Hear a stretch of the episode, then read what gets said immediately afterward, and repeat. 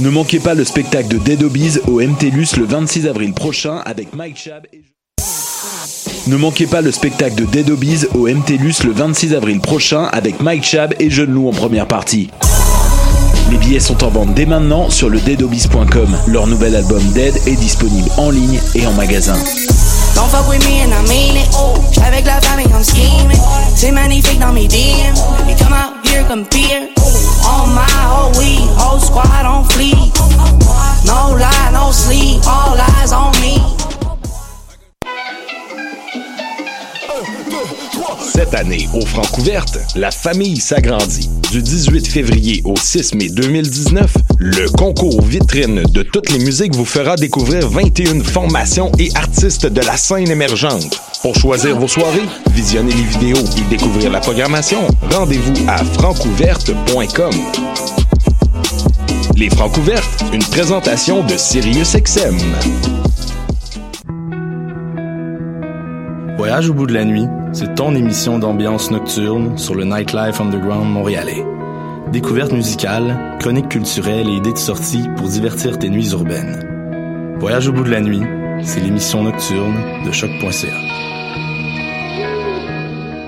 Ma tasse de thé, c'est votre rendez-vous pour le meilleur de la musique britannique.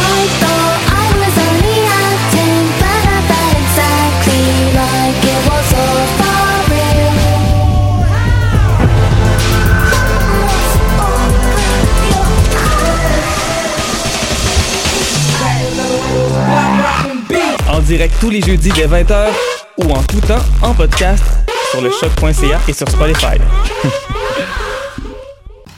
Hi, this is Ty Siegel, and you're listening to CHOQ in Montreal.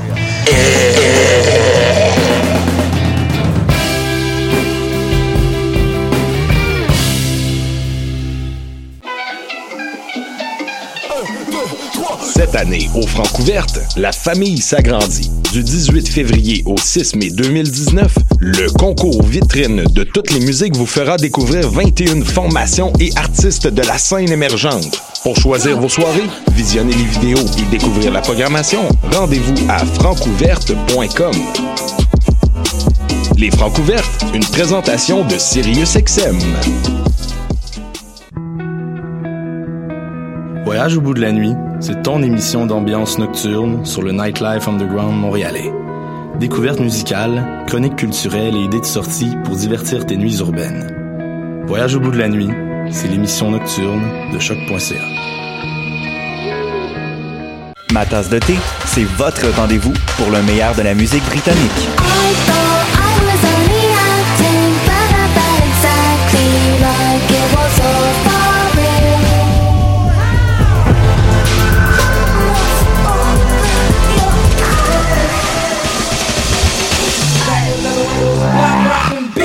Direct tous les jeudis dès 20h ou en tout temps en podcast sur le choc.ca et sur Spotify.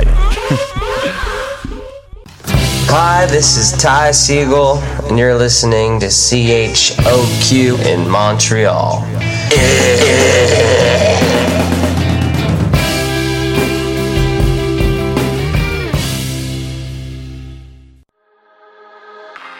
Avec tout ce qui se passe dans l'actualité, ça peut être facile d'en manquer, mais par chance, on est là pour vous faire un recap.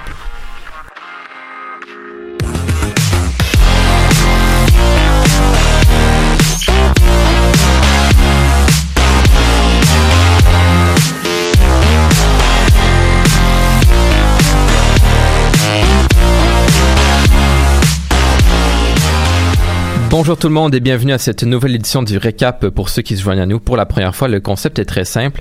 Au cours de la prochaine heure, on va vous faire un petit récapitulatif des nouvelles les plus marquantes de la semaine précédente et quelle semaine on a eu. Aujourd'hui, je suis accompagné de Nicolas, Tim, Bruno et Julien. Bonsoir. Et il y a Laurence qui va se joindre à nous plus tard. Et moi, c'est Florian. Et cette semaine, pour l'édition du 18 mars, on vous parle de politique d'ici et d'ailleurs, de sport. Mais pour débuter, on peut dire que la semaine commence comme la précédente s'est terminée. Nicolas, tu reviens sur les événements qui ont secoué la planète extrême à l'autre en Nouvelle-Zélande et aux Pays-Bas. Oui, en effet, Florian, il y a deux événements tragiques qui se sont produits dans les derniers jours. Premièrement, il y a un attentat dans deux mosquées de la ville de Christchurch en Nouvelle-Zélande qui a fait 50 morts et une quarantaine de blessés vendredi. Les fusillades ont eu lieu dans les mosquées Alnor et Linwood. Le présumé meurtrier, un partisan d'extrême droite dénommé Brennan Tarrant, âgé de 28 ans, a comparu devant le tribunal samedi afin de faire face à la justice.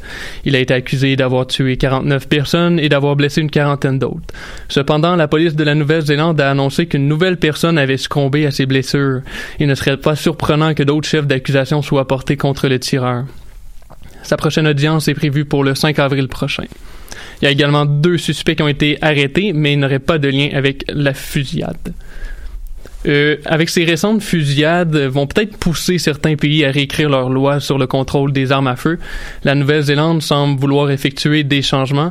D'ailleurs, la première ministre de la Nouvelle-Zélande, Jacinda Ardern, a annoncé lundi matin que le gouvernement néo-zélandais présentera une réforme de la loi sur le contrôle des armes à feu d'ici une semaine. Jacinda Ardern a dit étudier l'option d'interdire les armes semi-automatiques. Présentement, les détenteurs d'armes à feu doivent tenir un permis de possession, mais les armes n'ont pas besoin d'être enregistrées auprès du gouvernement. La dernière réforme sur les lois des armes à feu en Nouvelle-Zélande date de 1992. Cet attentat est le pire de l'histoire de la Nouvelle-Zélande. Le dernier assassinat de masse remontait en 1990. J'aurai certainement plus de détails pour vous lundi prochain concernant cette réforme. Il y a également eu ce matin euh, une fusillade aux Pays-Bas, trois personnes qui sont mortes et cinq autres qui ont été blessées lors d'une fusillade à Utrecht aux Pays-Bas ce matin. Le tireur aurait fait feu dans un tramway avant de prendre la fuite. Son nom est Gökmen Tanis, un Turc âgé de 37 ans. Selon un réseau de radio-télévision local, le suspect aurait comparu devant la justice il y a quelques semaines en lien avec une affaire de viol. Il aurait agi dans plusieurs endroits différents de la ville. La sécurité a été renforcée dans les aéroports, les mosquées, les écoles et on a conseillé à la population de rester enfermée dans les bâtiments et de ne pas sortir puisque le suspect était toujours libre en matinée. C'est après une longue chasse à l'homme que le suspect a finalement été arrêté plus tard dans la journée. Selon les derniers détails de la police néerlandaise, l'attaque serait de nature terroriste. Toute l'équipe du recap est en pensée avec les proches des victimes, que ce soit en Nouvelle-Zélande ou aux Pays-Bas, ainsi qu'avec la communauté musulmane. Absolument, Nicolas. Merci beaucoup euh, pour ces détails. On poursuit en musique et au retour, on parle de politique.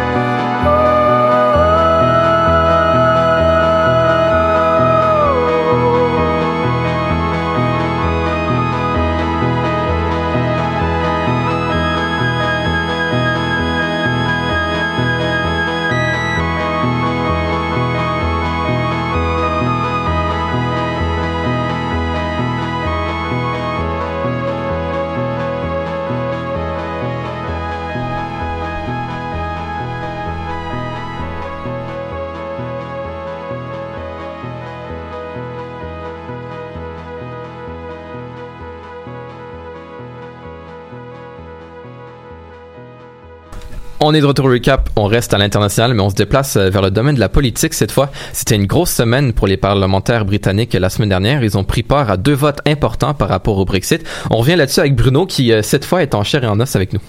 Merci beaucoup, Florian. Parce que présentement, dans l'actualité politique, il y a plusieurs feuilletons qui retiennent l'attention. Aux États-Unis, l'interminable feuilleton Donald Trump, que Tim nous livre à chaque semaine. On a aussi le feuilleton SNC Lavalin à Ottawa, qui fait baisser la cote de popularité de Justin Trudeau et qui fait de l'ombre au prochain budget du gouvernement, à l'aube des élections d'octobre. Et aussi l'environnement et la CAQ cette semaine avec la grève du climat et la merveilleuse pancarte vue sur les réseaux sociaux. Si François Legault aimait autant l'environnement que sa sœur, trois petits points. Mais réellement, le meilleur feuilleton se déroule en Grande-Bretagne et s'appelle le Brexit.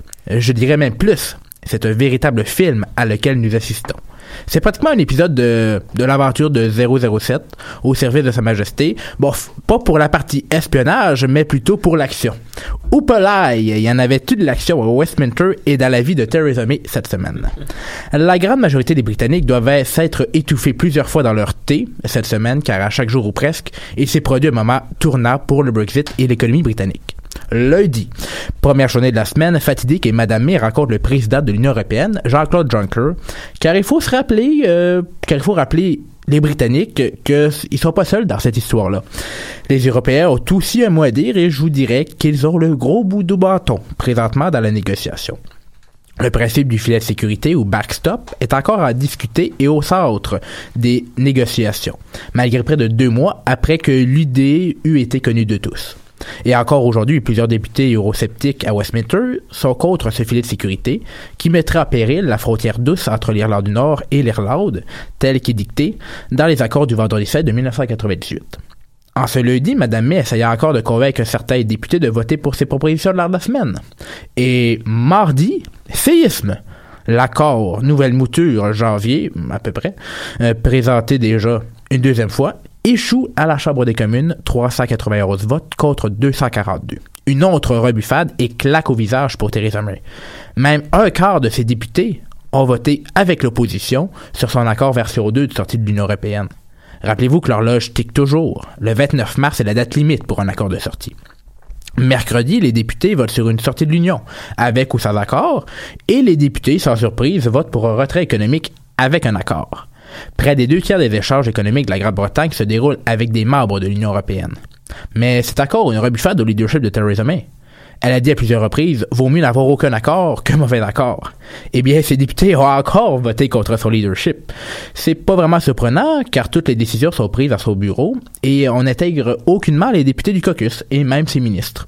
Donc, euh, ces rebuffades sont peu surprenantes. Et mercredi, les tarifs douaniers ont été sous les projecteurs car pour la première fois, l'information a été rendue publique. Et ça a déçu la plupart des entrepreneurs, fermiers et consommateurs. Pour certains, ce serait même un acte de sabordage économique, ces tarifs. Jeudi, la Chambre vote pour épandre les délais. Les députés votent pour une extension.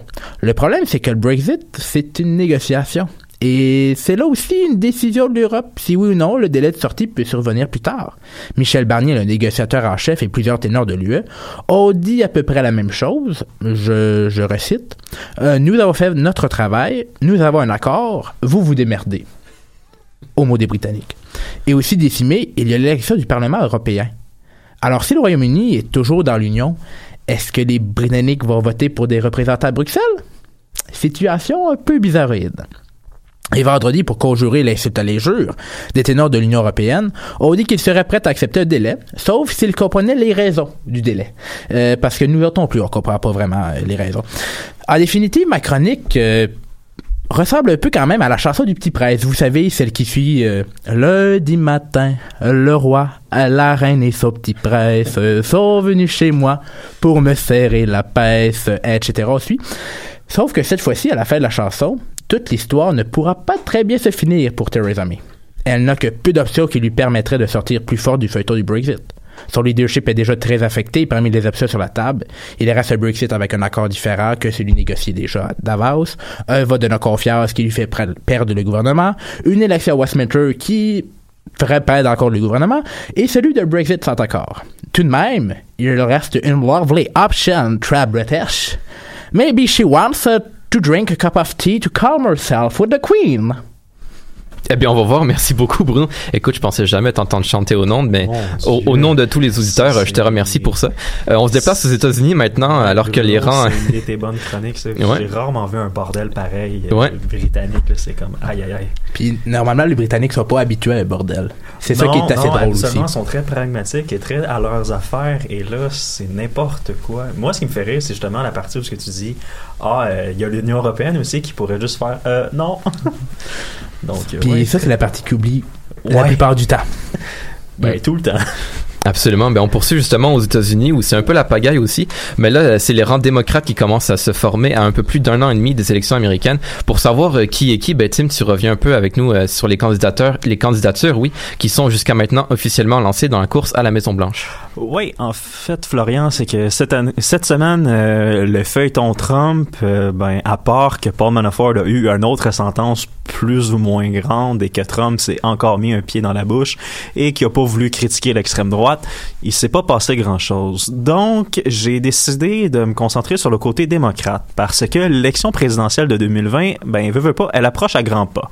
Et vu les résultats que les démocrates ont eus lors des élections de mi-mandat de l'automne dernier, on peut comprendre les les partisans d'être confiants. Et aussi les politiciens de se lancer dans la course pour les primaires du parti. Parce que présentement, il y a beaucoup de candidats, beaucoup de positions, et il y a un certain ciblage entre la gauche et l'establishment du parti. Je vais commencer par le candidat le plus connu, à tout le moins ici au Québec. C'est l'ancien adversaire d'Hillary Clinton, Bernie Sanders, qui retente sa chance à 77 ans. L'homme politique est un des politiciens américains les plus socialistes, mais cela ne l'empêche pas d'être très très populaire. Il a recueilli de 360 000 personnes plus de 10 millions de dollars lors de la première semaine de sa candidature. Ses positions pour un Medicare for All, un salaire minimum à 15 dollars et une refonte du système de taxes pour qu'il soit plus équitable font de M. Sanders un des favoris de l'aile progressiste plus à gauche du Parti démocrate. Bien sûr, plusieurs membres plus conservateurs, l'establishment du parti, croient ces idées trop extrêmes, bien qu'elles soient très très populaires avec le public et qu'elles ont des taux d'approbation de plus de 60 un autre candidat qui a un air d'aller intéressant pour le moment, c'est le Texan Robert Be- Beto O'Rourke. Je sais pas si vous vous rappelez de ce nom-là, je vous en avais parlé lors de, de mes chroniques sur les primaires. C'est celui qui avait chauffé le sénateur républicain Ted Cruz lors de l'élection de novembre dernier. Mais lui aussi, il se lance dans la course alors qu'il n'a jamais été élu au niveau fédéral. Il y a eu des sièges au niveau de l'État du Texas, mais jamais au niveau fédéral. Mais il n'en est rien. Plusieurs démocrates voient en lui le candidat centriste parfait pour aller voler des votes aux républicains les plus modérés. Une stratégie qui est critiquée comme étant perdante par l'aile gauche du parti.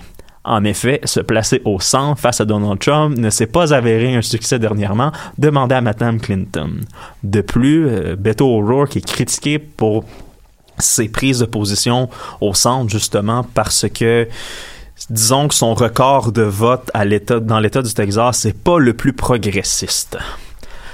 Un autre candidate, cette fois-ci, qui est très, très, qui est en bonne posture, c'est la c'est Kamala Harris. C'en est une autre qui est assez populaire avec l'establishment, mais pas exactement pour les mêmes raisons.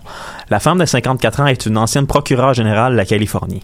Si son parcours à ce poste est critiqué par la gauche à cause de ses décisions dans le système de justice qui ont, été déclarées comme étant très, très progressistes, son idée d'un Green New Deal, c'est-à-dire un réinvestissement majeur pour rendre l'économie américaine plus verte, elle est assez populaire. De plus, on ne peut passer sous silence le fait qu'en tant que femme noire, elle est très, très, très populaire auprès de cette partie de l'électorat-là, qui pourrait être clé pour les démocrates lors de l'élection de 2020.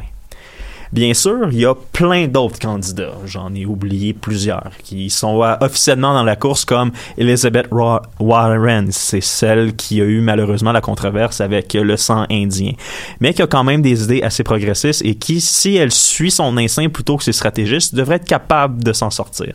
On a Cory Booker, un homme qui est bien placé, qui, a des contacts à Washington, qui devrait, qui peut-être va tirer son épingle du jeu. Même chose pour Amy Klobuchar. Sans oublier que l'ancien vice-président de Barack Obama, Joe Biden, va, selon toute vraisemblance, se lancer lui aussi dans la course. On n'a aucune idée quand et de son programme non plus vu que c'est pas officiel mais sachant qu'il était près de Barack Obama on présume qu'il va avoir une plateforme assez semblable mais je reviens à ce que j'ai dit au début de la chronique Le Parti démocrate est divisé entre la frange plus élitiste, plus classique, en parenthèse, politicienne Washington, D.C., qui est plus près des corporations, des lobbies, de l'argent, blablabla. Et il y a la frange plus populiste, qui est complètement contre, qui veut une économie plus verte, un système social plus solide. Donc, on voit déjà que la campagne pour les primaires démocrates va être très, très rude. Et les premiers débats sont prévus en juin tout ce que j'ai à dire pour le moment, c'est que le meilleur gagne. Absolument. Puis on va garder un œil là-dessus pour vous, évidemment. Ben, Ouais. euh, tu sais, à chaque fois, quand, quand le parti est pas au pouvoir, c'est toujours un peu un free-for-all dans les candidatures. On voit des, des noms un peu bizarres, on voit des, euh, des outsiders qui viennent, qui arrivent. Puis euh, c'est pas tellement surprenant du côté démocrate, mais euh, la question, ça va être qui va être encore là quand les vraies primaires vont commencer avec euh, l'Iowa, je pense que c'est le premier. premières l'Iowa, c'est en février prochain, dans près d'un an. Je- si je me souviens bien, là, les vraies primaires, c'est au printemps prochain, mais déjà, les campagnes commencent. Est-ce qu'il y a des gens qui vont se tirer dans le pied d'ici là, dans les premiers débats euh, cet été?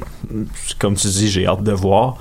Euh, disons que des noms comme Cory Booker et Amy Klobuchar, ça m'étonnerait qu'ils soient encore là au printemps prochain, mais on sait jamais. hein. On disait que Trump avait aucune chance, puis on voit qu'est-ce qui est arrivé. Exactement. Donc on va garder un œil là-dessus pour vous. Pour le moment, on poursuit en musique et au retour, on parle de sport. Vous écoutez présentement la musique populaire de C'est la vie, c'est le life. Faut je m'étais attaché comme une paire de Nike. Dans appart vide comme la bouteille de vin. Si moi j'ai écrit cette balade, je me souviens de rien. Ça fait frère, devine les soucis. Avec le booty aussi gros comme ma paire de sourcils. Allez, laisse tomber. Toute la famille m'a dit, reste posé comme une question. Où est Joséphine? À Toronto? Voir si le ciselet vite fait, vu de sa vie assez discret. eh. Je fais mon salaire en chantant des salaires. Salam de ma villa à la mer, il paraît que le ciel est. eh. Don't love me, I'm your lover. We keep loving undercover. Best believe me, I'm survivor. Sugar mama, let me. Hey,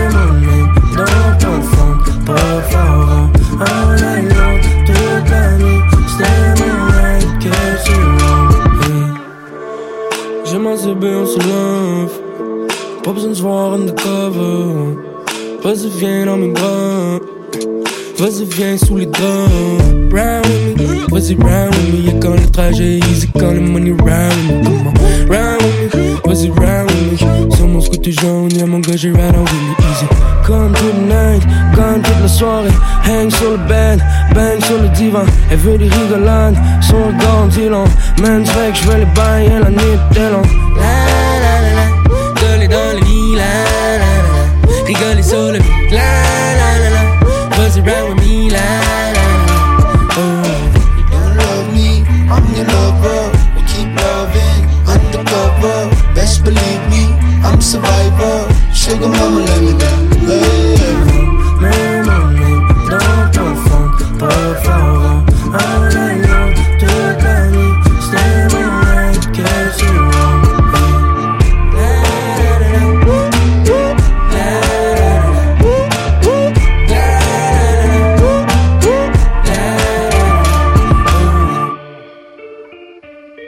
penses la vie c'est facile? Tu veux les problèmes? Vous écoutez Zizé, la musique populaire de Verdun. On est de retour au recap. On poursuit en sport avec le récap sportif. Qu'est-ce qui a retenu ton attention pour nous cette semaine, Julien? Ben écoute, euh, Florent, comme à l'habitude, il y a beaucoup de choses qui retiennent notre attention dans le monde du sport. Euh, je vais commencer plutôt par euh, l'échange de Odell Beckham Jr. qui a vraiment surpris un peu tout le monde du football euh, la semaine dernière parce qu'on s'en attendait vraiment pas. C'est les Browns de Cleveland qui ont surpris le monde euh, du football et de la NFL, surtout avec la question d'un des meilleurs receveurs euh, éloignés de toute la ligue en Odell Beckham Jr. justement. En retour, les Giants de New York ont reçu un choix de première ronde, un choix de troisième ronde et le joueur euh, retourneur de beauté Jabril Peppers. C'est tout. Ouais, faut dire que c'est tout. Ça, ben, tu sais, la semaine précédente, on l'avait vu avec l'échange d'Antonio Brown. Ça avait été un retour assez surprenant et assez décevant aussi. Donc, euh, c'est un peu bizarre de voir des, des retours décevants comme ça pour des joueurs de qualité. Mais bon, on dirait que ça devient la norme dans la NFL. C'est Euh, aussi l'argent. Il y a oui. aussi un gros morceau de plafond salarial, je pense, qui est dans le jeu. Là. Parce que Odell Beckham Jr., on sait, il a signé un gros contrat super lucratif euh, l'année dernière de plus de 90 millions de dollars. Donc ça, c'est sûr que c'est un gros morceau, mais en même temps, l'organisation des Giants qui traîne la patte depuis plusieurs années perd sa figure un peu, la figure de l'organisation, donc ça, ça fait mal. Mais il faut dire que les Browns euh, sont, vont devenir peut-être des prétendants pour leur propre section, donc ça, ça va être à surveiller. Et aussi, ça va faire un duo très excitant avec le jeune corps arrière, corps arrière étoile, dis-je bien, Baker Mayfield, qui en sera à sa deuxième saison. Je me déplace au soccer alors que bon, l'Impact a continué son bon début de saison avec une victoire de 3-1 face au Lyon d'Orlando le week-end dernier. Ça a été quand même un gros début de match pour le 11 montréalais. Euh, à la 13e minute, c'était toujours 0-0, mais deux minutes plus tard, ben, c'était 2-0 pour l'Impact, deux buts en deux minutes, soit des pieds de Okonkwo et de Piatti. Et c'est ce même Ignacio Piatti qui a marqué le dernier but des siens à la 80e minute. Euh, L'Impact qui, gagne le match 3-1, mais les esprits se sont quand même échauffés en fin de rencontre. Et malheureusement, le défenseur montréalais Zakaria Diallo a écopé d'un carton rouge dans tout cela. Il va être donc suspendu malheureusement pour le prochain match. Et justement, en parlant de prochain match, eh bien, ce sera le 30 mars contre le Sporting à Kansas City. C'est sûr que l'Impact a joué juste trois matchs pour l'instant. Faut pas s'enfiler la tête trop trop. Mais on peut quand même se réjouir d'une quatrième place dans le classement de l'Est pour l'Impact, ce qui est quand même bon en ce début de saison. Ben, c'est surtout deux victoires en trois matchs sur la route. Là. En sachant Ça, le calendrier MLS, euh, c'est prometteur. On a Ouais. hâte d'avoir la suite. Puis surtout contre une équipe quand même euh, qui est pas piquée des verres, là, Orlando, avec des joueurs comme euh, Nani, Dwyer, euh, Sacha Kleschan. Donc, une très bonne équipe. L'Impact qui est assez solide dans ce début de saison. Euh, je reste dans le soccer parce que la semaine dernière, bon, c'était les les quatre derniers matchs de huitième de finale de la Ligue des champions de l'UEFA en Europe. On a eu le droit à des excellentes rencontres. Euh, premièrement, il y avait Manchester City qui affrontait Schalke, une équipe allemande, et ça a été, euh, comme on le pensait, bien sûr, un duel assez inégal parce qu'au match retour, Manchester City n'a fait qu'une bouchée de l'équipe allemande avec un résultat de 7-0 et donc, pour le résultat cumulé, bien, c'est 10 à 2. Euh, il y avait le Bayern de Munich qui affrontait Liverpool. Faut dire qu'au premier match, avait été très très serré, 0-0. Donc, tout était permis pour le deuxième match à Munich. Et c'est finalement Liverpool, les finalistes de l'an dernier, qui se sont imposés par la marque de 3-1. Et donc le Bayern qui encaisse encore une défaite un peu décevante depuis plusieurs années. Mais il faut dire que Liverpool, c'est une équipe excellente. Euh, un autre match qui, était, qui s'était terminé 0-0 à l'aller et qui nous laissait donc euh, présager beaucoup d'espoir, c'était Barcelone contre Lyon et ça s'est terminé 5 à 1 pour le FC Barcelone, une très grosse performance de Lionel Messi. Donc au cumulatif, ça se termine 5 à 1 et le dernier match, eh bien, c'était la Juventus qui affrontait l'Atlético. On sait, euh, l'Atlético avait gagné 2 à 0 au match aller et donc la Juventus espérait une fameuse remontada et Cristiano Ronaldo l'avait prédit à ses partisans. Chose promise, chose due, eh bien, la Juventus, qui perdait 2-0 à l'aller, a été transportée par Cristiano Ronaldo sur ses épaules tout au long du match. Celui-ci a d'ailleurs récolté un tour du chapeau, dont un but sur un penalty à la 85e minute.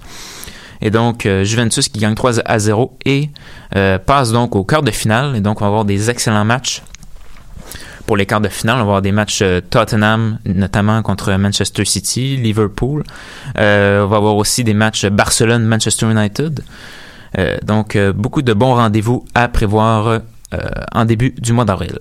Et je finis avec euh, Bianca Andreescu, vous l'aurez deviné, qui, euh, la jeune joueuse de tennis canadienne de 18 ans seulement, a surpris tout le monde du tennis en remportant hier le tournoi d'Indian Wells aux États-Unis. Elle a vaincu la huitième tête de série, l'Allemande Angélique Kerber, ce qui n'est pas rien, en trois matchs, en trois manches, plutôt de 6-4, 3-6 et 6-4. Euh, faut dire qu'Andrescu, malgré son jeune âge, est maintenant 24e au monde au classement de la WTA avec 1913 points.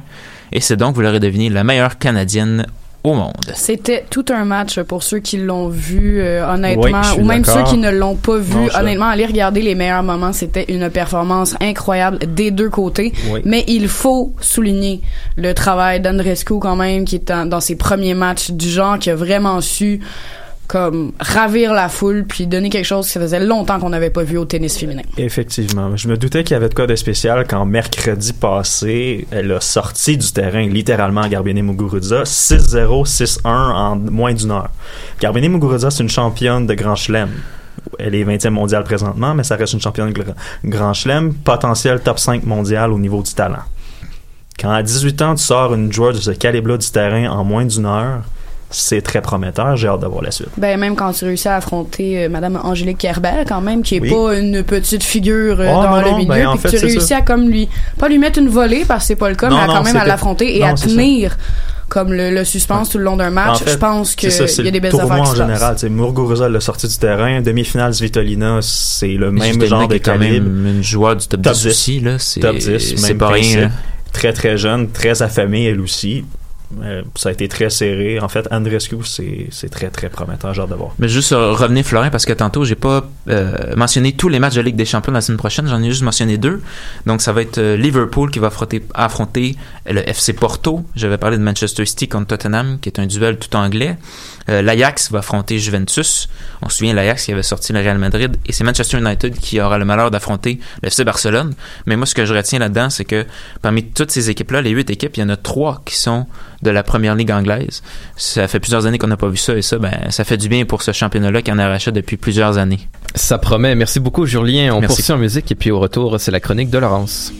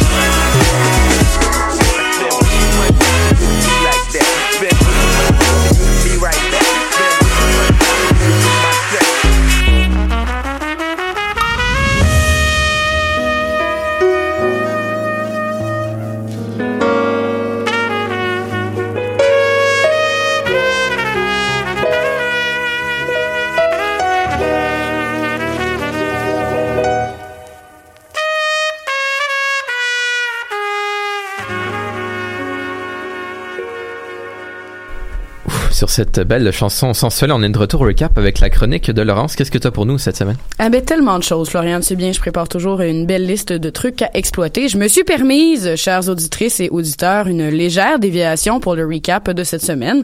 Je crois que c'est mon rôle de chercher à briser les barrières, de repousser les limites conventionnelles et de chercher à échapper au dogme recapien.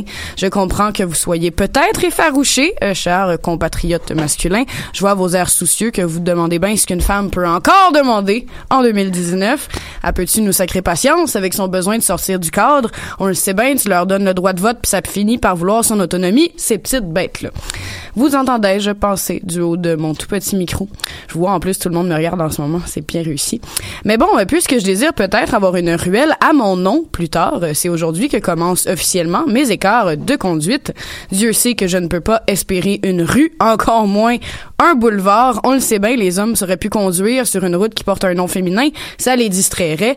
Enfin bref, revenons à nos moutons et à nos moutonnes. J'ai décidé, chers amis, de m'éloigner du recap culturel cette semaine afin de secouer le Boys Club et de rappeler à notre public que les femmes peuvent faire autre chose que la culture et la cuisine, même vulgariser des sujets d'actualité complexes.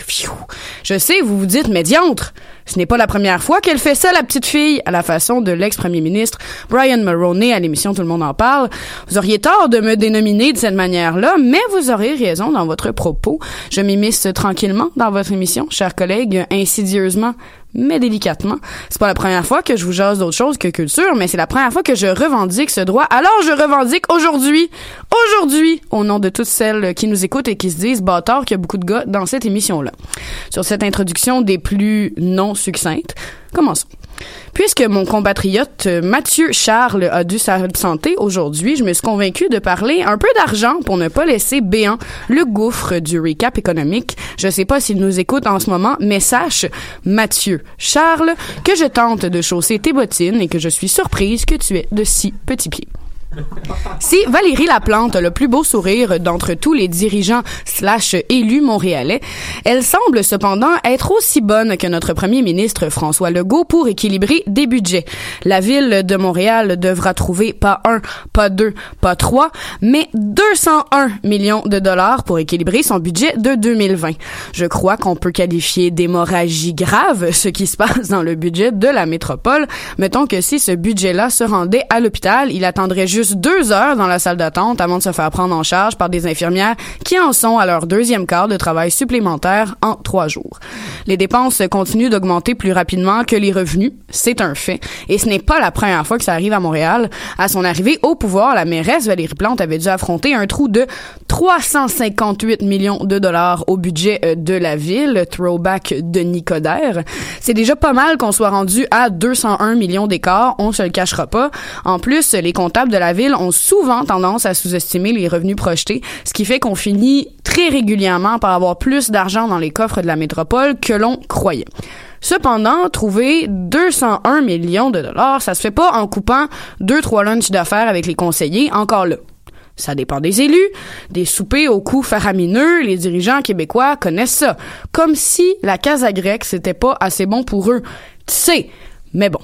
Dans le fond, un écart de 201 millions de dollars, ça veut dire que les dépenses de la ville se chiffreraient à 322 millions, 320 millions de dollars l'année prochaine, une hausse de 5,6% sur un budget de 5,7 milliards.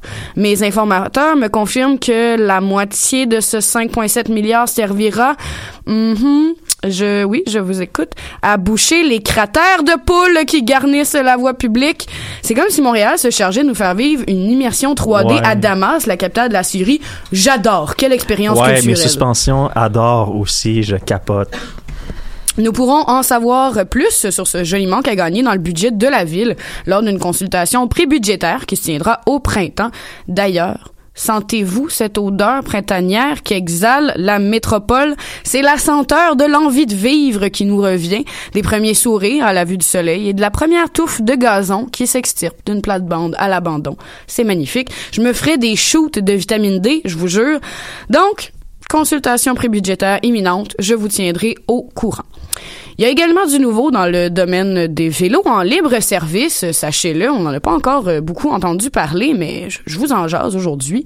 Si Bixi a la main mise sur le marché depuis 10 ans, un nouveau venu risque de lui faire de l'ombre dans les rues montréalaises ce printemps. Sachez que le service de vélo électrique sans ancrage Jump, qui est un produit de la compagnie Uber, a été entériné par le conseil et le comité exécutif pardon de la ville de Montréal. Comme dit précédemment, ce sont des vélos sans ancrage, contrairement à nos Bixi Bixi habituel, donc ça prend cinq minutes juste le sortir comme de la ganse parce que tout est pogné puis les roues sont à plat. Mais bon, les usagers pourraient euh, pourront donc laisser leur vélo à des endroits bien spécifiques puisque c'est un petit peu le même fonctionnement que pour les, de, les Bixi, géolocalisation, déverrouillage, puis départ pour les festivals. Le service Jump a déjà été implanté dans 17 villes américaines et deux villes européennes. Semblerait-il que ça fonctionne super bien, mais qu'une fois de plus, on ne peut pas faire confiance aux humains pour s'autogérer. Un des problèmes que connaît Jump est que bien les usagers laissent leur vélo en plein milieu de la rue. Hop, hop, hop. Ou en travers des trottoirs, juste parce que c'est pas drôle quand même. Grosse surprise. Ben voilà, donc euh, si un jour on est capable de, de s'autogérer, on va peut-être réussir à utiliser ça convenablement. On va surtout espérer que les usagers montréalais, montréalais et les touristes sauront ne pas nous faire honte et bloquer le trafic d'après-midi en laissant un vélo électrique en plein milieu du boulevard René Lévesque. On espère, on espère. Ou imaginez au beau milieu les Charlotte Turcot. Ben en même temps, tout est bloqué en ce moment, il est fermé aux trois quarts. Fait que je sais même pas, même s'y rendre, je pense que ça se fait pas, Ouais, mais l'idée est quand même par intéressante. Turcot cet avant-midi, puis ben cet après-midi en fait, puis il reste à peu près plus de structure de béton. Ben, me semble que c'est juste. Moi, en fait, je regarde ça, je regarde il y a cinq ans, je me dis, Hum, me semble le paysage a pas beaucoup changé, c'est juste des ruines. Comme Ben, en on fait, est un peu que- en Grèce ben, en fait, antique. je suis là. passé- c'est ça qu'il y avait beaucoup beaucoup beaucoup de ruines, mais là il y a à peu près plus rien. Ça a valu la peine de fermer en fin de semaine, je crois. Ben, on développera ça. Peut-être qu'un jour, euh, dans l'ouest de la ville, euh, ça va être cute, puis on sera pas pogné 45 minutes sur la même intersection. Hein? Qui sait? Qui sait? Puis vous savez, euh, chers collègues, des fois, on lit des nouvelles, on lit des titres euh, en scrollant paisiblement euh, dans le bus, le visage écrasé contre le sac à dos d'un autre compatriote de transport en commun. On tente de faire de soi un ou une citoyen, citoyenne modèle au courant de ce qui se passe dans son pays. On est parfois choqué, outré, enragé, heureux, et des fois, on est pris de court. Ma surprise, chers collègues, quand j'ai lu le titre suivant, une éolienne prend feu en Nouvelle-Écosse. J'ai un peu. Je ne savais pas comment réagir. Ça peut vous paraître foncièrement trivial. J'en conviens. Mais écoutez, déjà que peu de nouvelles nous parviennent de la Nouvelle-Écosse, euh, que ce soit à cause d'une éolienne qui prend feu, j'ai gloussé, je l'avoue. On dirait que l'image d'une gigantesque, gigantesque structure qui tourne et tourne et tourne pendant qu'elle s'enflamme, ça me rappelle une prémisse de film avec Tom Cruise qui descend en rappel une des pales de l'éolienne. Je trouve cette image tout à fait charmante. Bref, c'est à West Pubnico que l'incendie s'est déclaré, incendie que les pompiers n'ont pas pu éteindre parce que c'était trop dangereux de s'approcher de l'éolienne géante. Quand même, une affaire qui tourne à comme plusieurs centaines de kilomètres heure. Quand feu, tu veux pas comme aller au petit coin, hein, ça va. Je pense qu'on vient de découvrir une arme importante à utiliser lors d'une conquête mondiale. Foutez le feu à une éolienne et plus rien ne vous arrêtera. On sait toujours pas ce qui a déclenché l'incendie. Euh, Peut-être est-ce la faute d'un ou d'une climato-sceptique en colère euh, qui s'est inspiré des actes du Ku Klux Klan. Brûler une éolienne pour contrer la mobilisation internationale? Le mystère demeure, chers auditeurs. Puis en terminant, je voulais simplement vous parler de l'entrevue de l'ex-premier ministre Brian Mulroney à Tout le monde en parle. Rappelons que l'émission a quand même le don pour inviter des gens euh, pour parler de choses qui n'intéressent qu'eux ou qui ne devraient pas être considérées comme de l'actualité. Donc Brian Ro- Mulroney, dont la fille Caroline est ministre des Affaires francophones euh, en Ontario, a prouvé que certains individus ont des dates de péremption. Hmm? Tout ce que j'ai à dire euh, sur le sujet, c'est que quand tu es rendu à utiliser un qualificatif euh, rabaissant, pour parler d'une personne avec laquelle tu n'es simplement pas d'accord, tu devrais peut-être penser à te retirer des ondes. C'est déjà fini? C'est déjà fini. Mon Dieu, ça a passé tellement vite. Écoute, merci beaucoup, Laurence. On poursuit en musique, puis au retour, ben, on va discuter.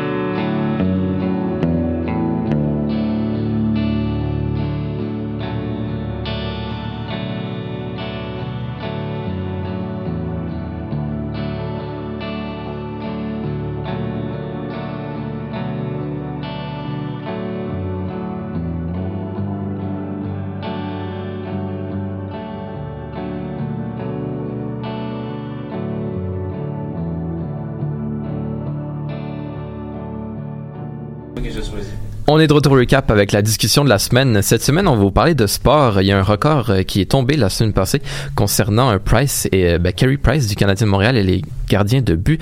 Peut-être euh, Julien nous faire une petite mise en contexte. Quel record a chuté exactement? Puis qu'est-ce que ça signifie pour euh, Price? Ouais, ben dans le fond, c'est le, le nombre de, de victoires dans l'uniforme des Canadiens qui est tombé. Donc, Jacques Plante avait 314 victoires avec les Canadiens et Price est arrivé avec euh, 315 victoires la semaine passée avec sa victoire. D'accord, donc c'est un sujet qui peut paraître banal, mais on a lancé ça tantôt avant d'entrer en ondes, puis là ça a suscité des réactions euh, de, de tout bord, tout côté.